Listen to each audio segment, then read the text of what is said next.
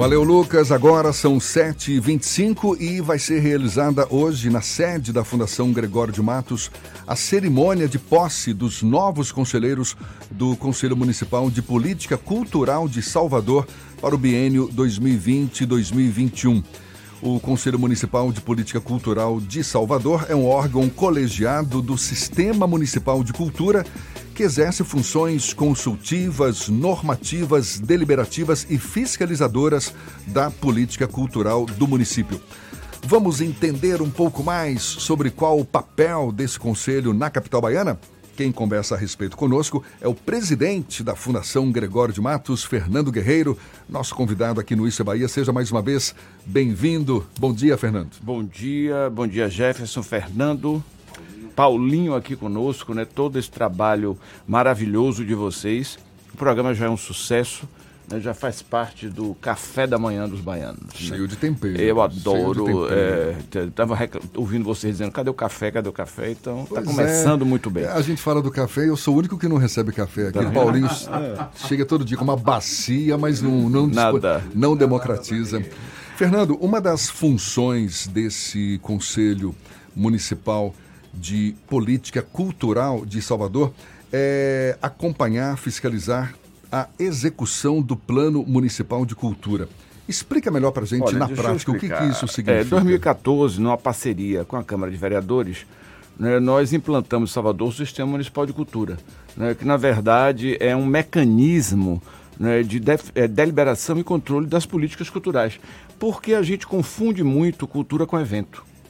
Né? O que, é que a Fundação Gregório de Matos faz? Na verdade, a Fundação Gregório de Matos ela tem uma série de ações ligadas diretamente a um planejamento de cultura.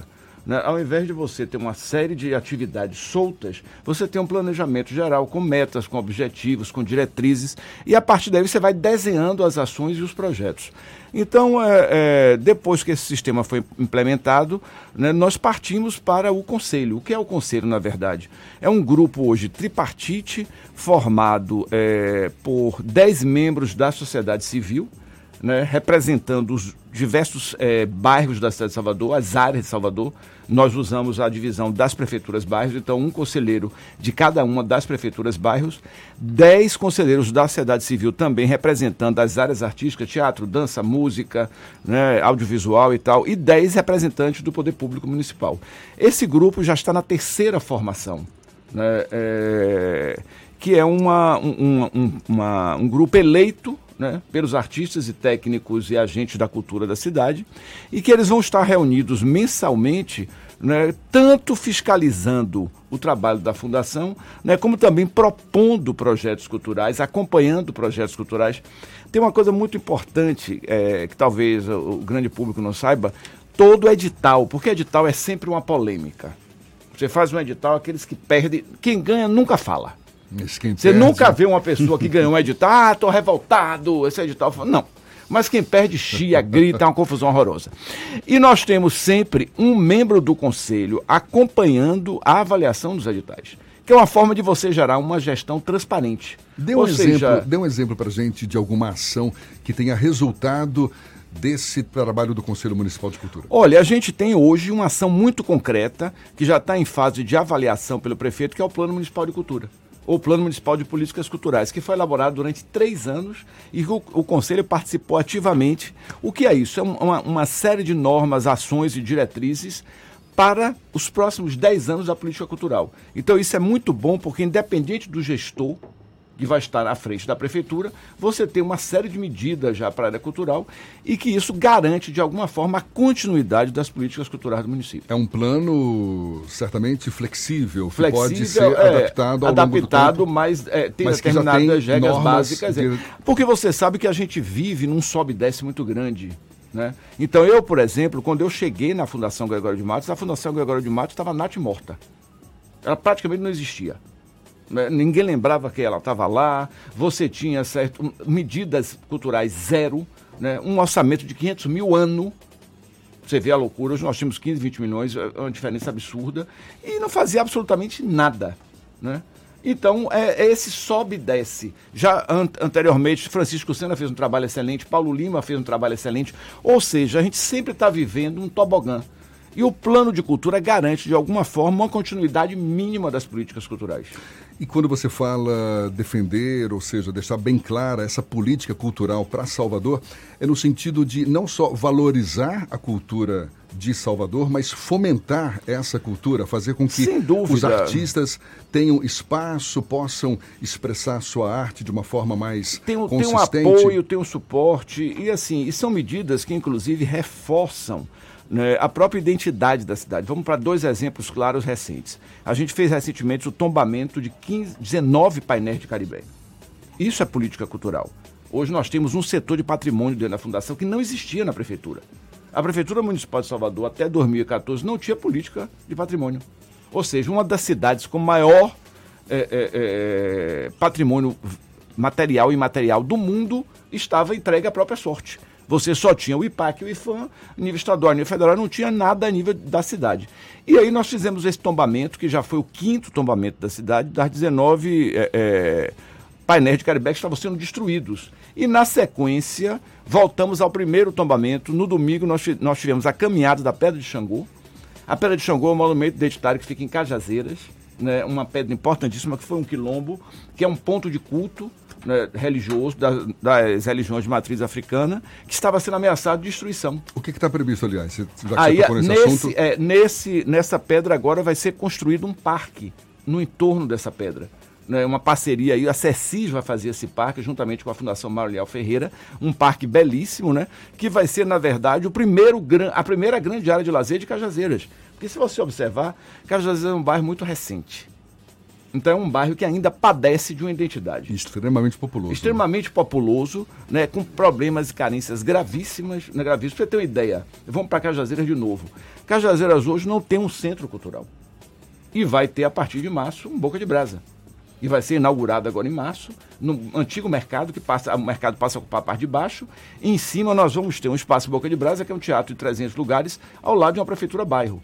Então, Cajazeiras é uma, uma, uma, um local da cidade que a gente está tendo um, uma atenção muito grande. Então, voltando aqui, esse patrimônio, a partir do momento que você constrói um parque, porque as pessoas dizem assim, Fernando fez o tombamento, largou de mão? Não. Rio Vermelho está registrado como patrimônio agora, como patrimônio imaterial da cidade de Salvador que é que nós vamos começar a fazer agora? Um plano de salvaguarda, junto com a comunidade, inicialmente os pescadores. O que é isso? Nós vamos instituir normas, é, leis e regras para que a festa do Rio Vermelho seja preservada na sua é, é, tradição, nas suas características originais. Então, todo tombamento vem né, em seguida vem um trabalho todo feito para isso. Além dos editais, né, agora estamos começando Fábrica de Musicar número 2, Arte Todo Dia, Arte Toda Parte. Vamos logo, logo estar lançando, aí já está lançado na, na internet, mas vocês vão ver ser concretizado Salvador Filmes, que é uma política ampla de apoio ao audiovisual na cidade. Né, que é muito importante, o selo João Baldo Ribeiro. Qual setor da cultura que você acha que ainda carece de apoio, de incentivo, Fernando? Todos eu digo sempre assim, que se eu tivesse um orçamento três vezes, quatro vezes maior, eu teria muitos projetos para atender. Porque eu vou dizer a você, minha grande dor enquanto artista é ter que, muitas vezes, no edital, reprovar projetos maravilhosos, maravilhosos porque eu não tenho orçamento. Entende? Então, realmente, Salvador é uma, uma cidade incrível, é uma cidade, para mim, que tem uma vocação clara para a área da cultura, eu não tenho a menor dúvida. Mas que ainda Cultura carece de apoio de recursos. Muito, eu acho que o prefeito Semineto foi muito sensível. Eu estou há sete anos na gestão. É, confesso a vocês que se eu não tivesse realmente fazendo um trabalho que eu gosto muito, com muito apoio do prefeito, com muito apoio do secretário de Cultura, Cláudio Tinoco, eu já teria largado, porque eu não tenho paciência para ficar em nada que não está andando, você sabe disso. Né? Imagina num lugar parado, não vai para lugar nenhum. E a gente não para de crescer. Hoje a, a, nós temos 12 equipamentos culturais. Né? Já, nós estamos já, muito pelo contrário, a quantidade de trabalho é uma loucura, né? E mas a gente está aí se virando porque é importante para a cidade, é importante para o estado. Guerreiro, Salvador vive então um momento de na contramão com relação à política é, cultural do Brasil como um todo. A gente vive um momento de discussão constante, mas eu acho que essa pergunta vai ficar depois do intervalo. Já já a gente retoma esse papo com Fernando Guerreiro, presidente da Fundação Gregório de Matos, agora 25 para as 8 na tarde FM. Agora 16 minutos para as 8 horas, a gente retoma o papo com o presidente da Fundação Gregório de Matos, Fernando Guerreiro. A gente já falou mais cedo que hoje tomam posse os novos conselheiros do Conselho Municipal de, de Política Cultural de Salvador para o biênio 2020-2021. O papo aqui é cultura. Teve uma pergunta que ficou no ar, Fernando. Eu perguntei se Salvador vai na contramão das políticas culturais que estão não estão sendo desenvolvidas no plano nacional. Olha, com certeza, isso inclusive tem feito parte do discurso do prefeito Assemineto de que ele não concorda né, é, com essa satanização da cultura né, da, da, atual gestão federal. É uma coisa muito complicada, né? a gente está vivendo um momento muito delicado. Né? Primeiro, houve uma grande confusão, cenas que eu nunca esperei ver nesse país, como aquele discurso do ex-secretário ex nacional de Cultura, Roberto Alvim, né, emulando o nazismo, uma coisa completamente extemporânea, absurda, né, essa coisa dos costumes que virou uma verdadeira obsessão né? só se fala sobre isso. No momento em que o cinema brasileiro começou a ganhar força, vamos para um exemplo claro de economia da cultura. O cinema hoje rende recursos, emprega milhares de pessoas, aí resolve-se tirar todos os cartazes dos filmes brasileiros da Ancine. Você citou o Roberto é. Alvim aí, ele pode é. ter sido demitido depois. Agora, isso expressa um pouco do, do pensamento que reina é. em, em Então, é, esses, se começa né? um discurso assim, ah, é a família, é a família, que família é essa? É. Nós estamos em 2020 e eu pergunto, que família é essa que tanto se defende? Né? Porque é uma coisa para mim que tem um, um, componente de hipocrisia muito grande. E lembrar de um dado importante que eu falo sempre: a cultura hoje faz parte da economia do país. 3% do, do PIB do país hoje está ligado à atividade cultural. Então você pega, por exemplo, como eu ia falando, uma indústria cinematográfica crescente, né? Um, um filme foi indicado para o Oscar. Independente da questão ideológica, é um filme indicado para o Oscar, que é o maior prêmio de cinema do mundo. Aí começa uma polêmica nas redes sociais, xingam Petra de tudo quanto é nome, né? Então fica uma discussão rasa. E a qualidade do filme? O filme é chato, não Você gosto. Você tá falando do Democracia, Democracia e Vertigem. Vertigem. Eu não sou fã do filme, mas é uma importância vital. O Bacurau ganhou prêmio no mundo inteiro. O cinema brasileiro voltou. Aí a Ancine prende os recursos, né, retrocede completamente, tudo. Então é uma política que eu não sei o que é, né? Eu não, não entendo. Aí vamos fazer filme família. O que é filme família?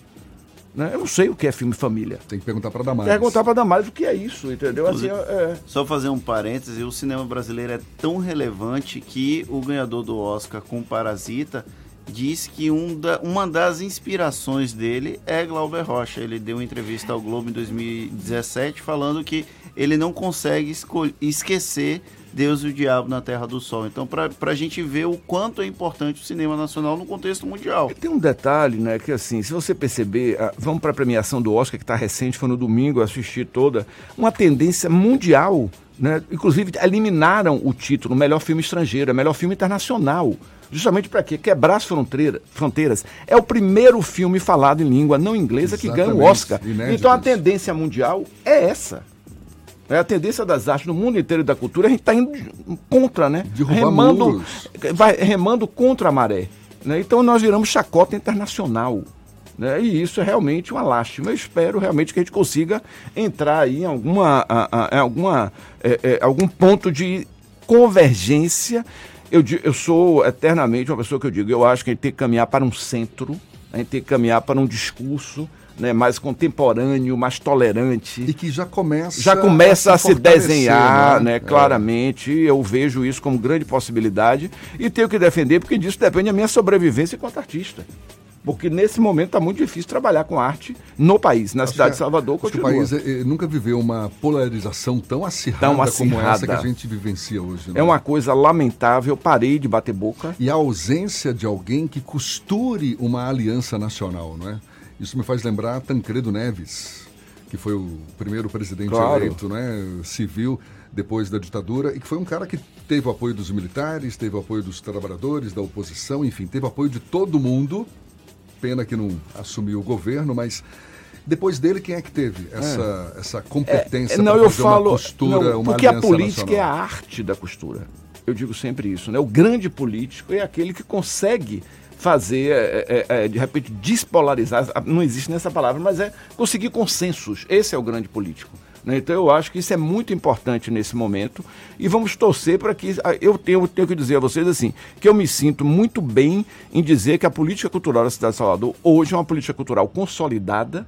Né, é, que trabalha contra essa maré de conservadorismo, né, de retrocesso que a política cultural do, do, do Brasil hoje está caminhando. Na semana passada nós entrevistamos aqui o Gilson Ney do Filho Gigante e ele levantou uma questão sobre a política de editais que a Fundação Gregório de Matos também utiliza. Ele é, questionou que, é, porque algumas entidades como Ileaê, como o Olodum e como o próprio Filho Gigante ainda tem uma demanda muito grande para participar de editais ao invés de serem convidados como outras atrações do Carnaval de Salvador. Você, como um gestor cultural e também como um beneficiário em algum dado momento de editais de cultura, como é, analisa essa crítica? Olha, eu acho, algum, eu algum acho que existe, reservado? claro, eu acho que existe uma coisa chamada inexigibilidade. Vamos usar o termo técnico, que são realmente blocos, instituições que pelo tempo de prestação de serviços da cidade já são considerados patrimônio cultural. Eu acho que realmente não é que vai ter privilégios, mas eu acho que esses casos têm que ser analisados isoladamente. Né? Em paralelo, eu quero falar de um lado que eu comecei a entender estando dentro do, do, do lado de cá do serviço público. A questão documental. Atenção, o dinheiro do município não é meu de Fernando Guerreiro. É um dinheiro do município. Para esse dinheiro ser repassado para qualquer entidade, para qualquer pessoa física, meio que quer que seja, o grupo cultural, eu tenho que provar depois ao Tribunal de Contas para onde esse dinheiro foi. E sem documentação, isso não acontece. Então a gente tem muito problema, entenda. Tem um lado que diz, a burocracia é terrível, pede um monte de documento, a gente está tentando simplificar. Mas eu não posso simplesmente passar uma verba para um grupo que não tem documento, que está devendo fortuna de imposto, não tem como. Não dá para ignorar. Não dá para ignorar. Então, eu não estou dizendo que seja esse o caso, estou dizendo que são dois lados. E a gente tem conseguido avançar muito. Né? Os artistas estão sensíveis a isso. E nós estamos avançando muito. Todo o edital nosso, a gente faz um curso sobre o edital. Explica o edital inteiro, entendeu? fala sobre a questão documental. E isso tem ajudado muito né, que é para que a gente é, é, consiga organizar cada vez mais e os artistas possam né, estar lá concorrendo em iguais condições, todos eles. Fernando, você que é um artista, você é um teatrólogo, um cara que tem aí um histórico enorme, como, como um cara que, que bota a mão na massa da cultura, ser um gestor da cultura é um lado mais prazeroso ou é cruel? Olha, eu diria que tem os dois lados é muito, eu estava comentando isso com um amigo meu, né? Que a quando eu vou num Boca de Brasa, quando eu vejo o que está acontecendo na cidade, é, eu sinto muito orgulho e eu fico muito feliz.